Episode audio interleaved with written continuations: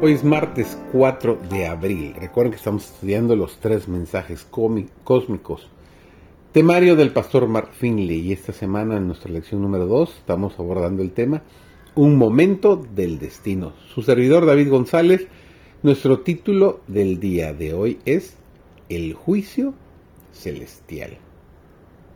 Mientras los discípulos estaban mirando arriba para recibir la última vislumbre de su Señor que descendía, él fue recibido en las gozosas filas de los ángeles celestiales. Mientras estos ángeles lo escoltaban a los atrios de arriba, cantaban triunfalmente, Reinos de la tierra, cantad a Dios, cantad al Señor, al que cabalga sobre los cielos de los cielos. Nos dice Salmos 68, versículos 32 al 34, Atribuid fortaleza a Dios, sobre Israel es su magnificencia y su poder está en los cielos. Los discípulos estaban todavía mirando fervientemente hacia el cielo, cuando, he aquí, dos varones se pusieron junto a ellos en vestidos blancos, los cuales también les dijeron, varones galileos, ¿qué estáis mirando al cielo? Ese mismo Jesús que ha sido tomado desde vosotros arriba en el cielo, así vendrá como le habéis visto ir al cielo. Qué hermoso mensaje nos deja Hechos capítulo 1 versículos 10 y 11. La promesa de la segunda venida de Cristo habría de mantenerse siempre fresca en las mentes de sus discípulos. El mismo Jesús a quien ellos habían visto ascender al cielo vendría otra vez para llevar consigo a aquellos que aquí estuvieran entregados a su servicio.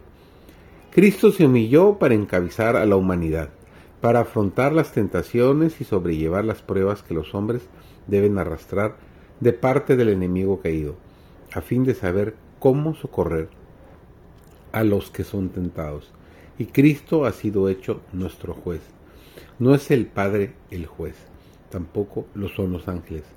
Nos juzgará aquel que se revistió de nuestra humanidad y vivió una vida perfecta en este mundo.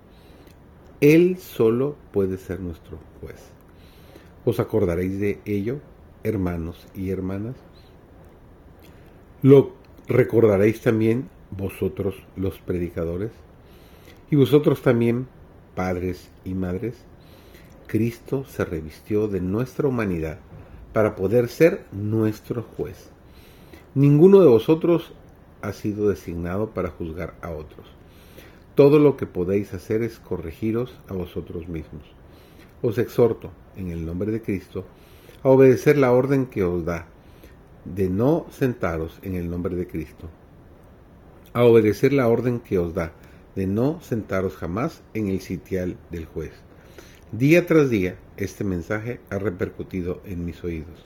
Bajad del estrado del tribunal. Bajad de él con humildad. Y Dios le ha dado potestad de ejecutar juicio por cuando Él es hijo del hombre, porque gustó las mismas heces de la aflicción y tentación humanas, y comprende las debilidades y los pecados de los hombres, porque en nuestro favor resistió victoriosamente las tentaciones de Satanás, y tratará justa y tiernamente con las almas por cuya salvación fue derramada su sangre.